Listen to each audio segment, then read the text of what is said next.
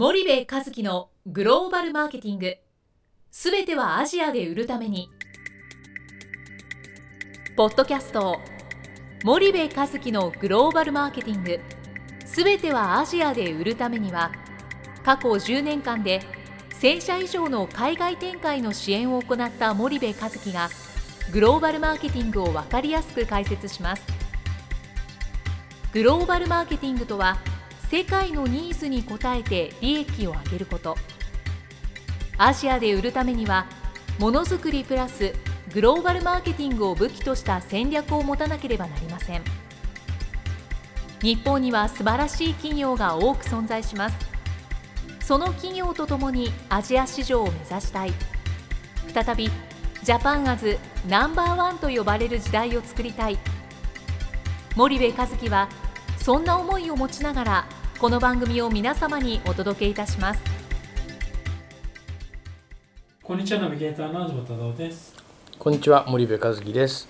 森部さんあの前回はそのまあ GTTT うんに行った時に、うん。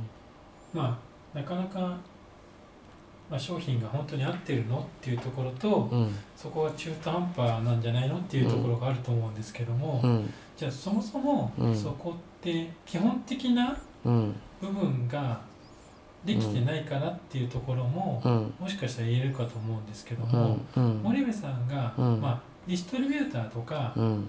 そういった商品の適合化とか、うん。いろいろその専門性を有するところっていうのは、まあここでお伝えするのはなかなか難しいと思うんですけども、うん。じゃあ今自社がうん。どういうステージにいて、はい。今やっていることが正しいか正しくないかとか、うん。まあ確率が成功する確率が高いか高くないかっていうのは本当に基本的な部分もあると思うんですよね。うん。でそこに立ち返ってうん。自社を見てみると、うん。なんとなくうん。このままやっていけばうん。突き詰めれば成果に結びつくのか、うん。そうじゃないのかみたいなところがうん。分かるような気がするんですけども、うん。森部さんが、まあ、もしうん。そういう企業側で一海外事業部の担当者だとしたら、うん。その辺の基本的な部分っていうのは、うん。どういったところを見られますか、あとね僕はね 4P を見ます。うん。マーケティングミックス。はい。でもうあの過去100年の歴史の中でマーケティング学者が言ってるわけじゃないですか、はい。でその 4P にはまってる商品が売れるわけですよね、うんこれはもうもう何百何千何万っていう事例をベースにマーケティングミックスがいわゆるその市場シェアを取るためには重要なんですよっていう話をしてて。でそのと特にその、まあ、どの業界でもそうですけど、はい食品日用品とかってうん。なんか自分たちは高級なんでとか、うん。自分たちはクオリティ高いんで自分たちは上の層だけなんでってそんなこと言ってる業界じゃないじゃないですか。うんもうど真ん中の中間層に求められて初めて成功なわけですよ。うん。化粧品だったら別ですよ。うん。ですからまあ 4P の前にポジショニングがあるんですけど、もう食品とか日用品の業界で中間層取れないんだったらアジアで、うんもうそんなん何の成功もでもなくて何言ってんですかっていう話だと僕は思ってるんですよ。うん。だってそんなこだわり関係ないでしょうんっていう。中間層に求められて初めて成功なわけですよ、うん。FMCG って言われるところはファーストムービングコンシューマーグッズって言われるところはね、うんでそう考えるとそのうまく中間層にはまってない会社はい。4P にはまってないんですよ。プロダクトプライスプレイスプロモーション。うんプロダクト品質はいい。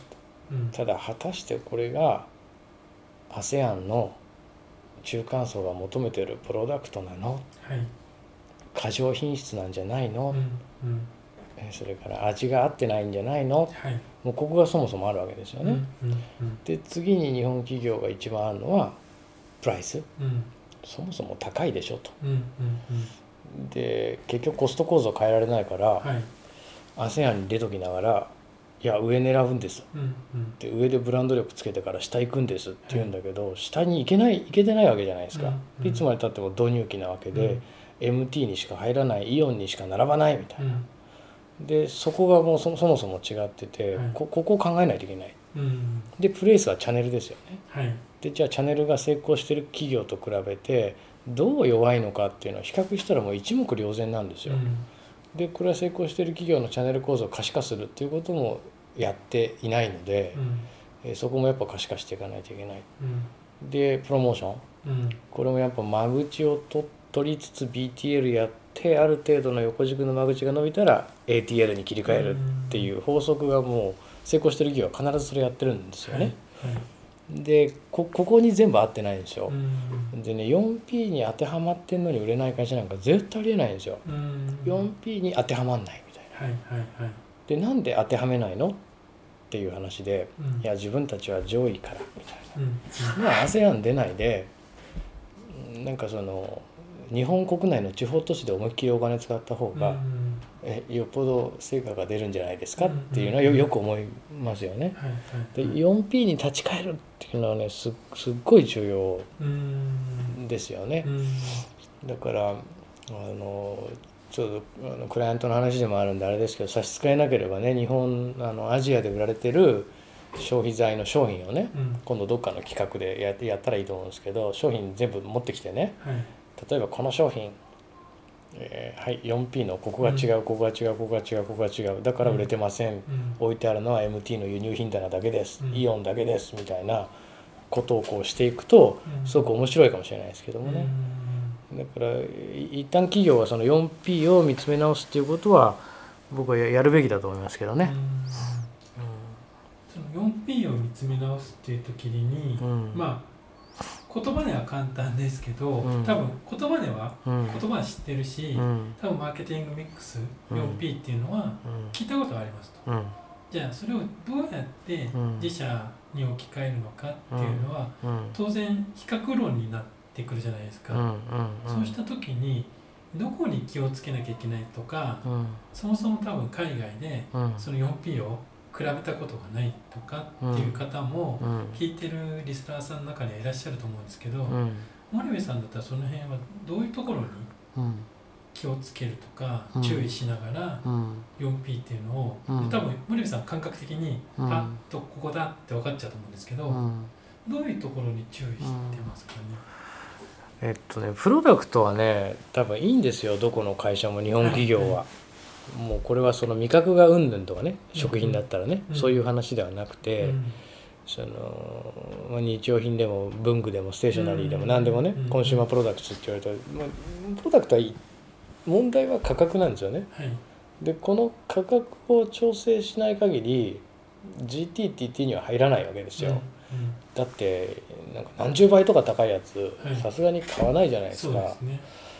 でそうすると結局富裕層みたいな話になるんですけど、いわゆるその FMCG って言われる業界で富裕層を狙って僕どうするんですかと思っちゃうんですよ。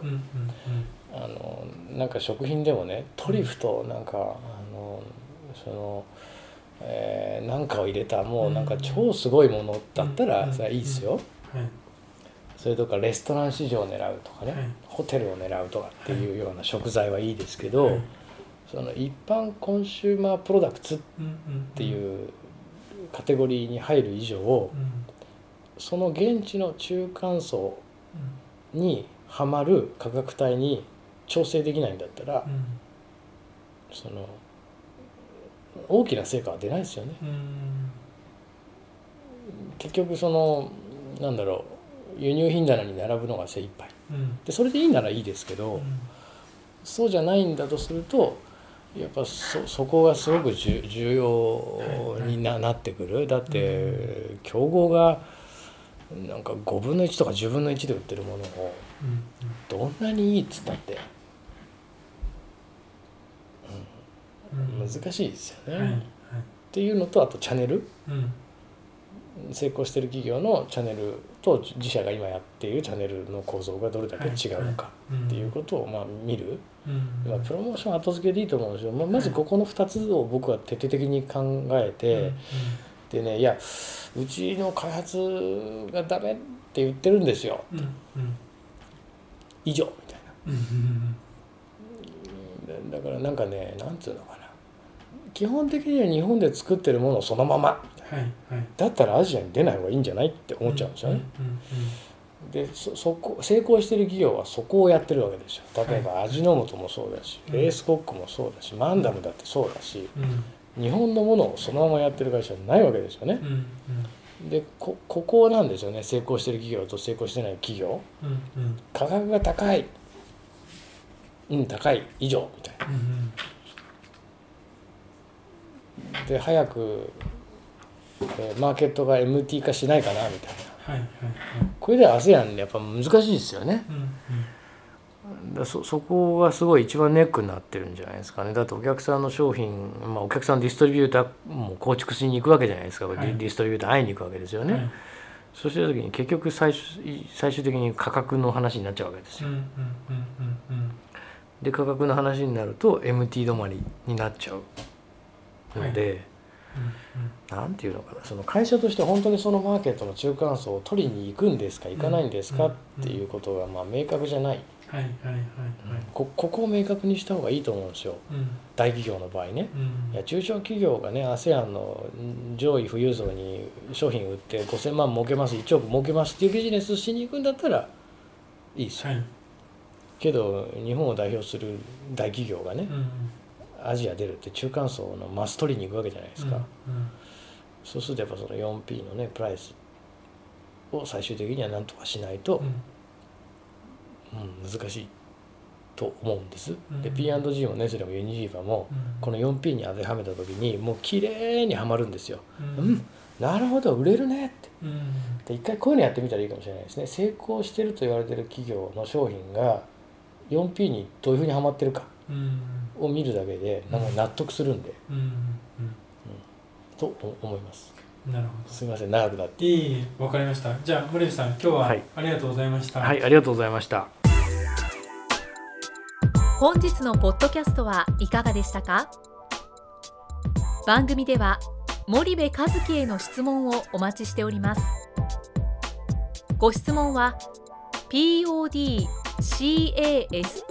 トマーク spydergrp.com ポッドキャストアットマークスパイダー grp.com までお申し込みください。たくさんのご質問をお待ちしております。それではまた次回お目にかかりましょう。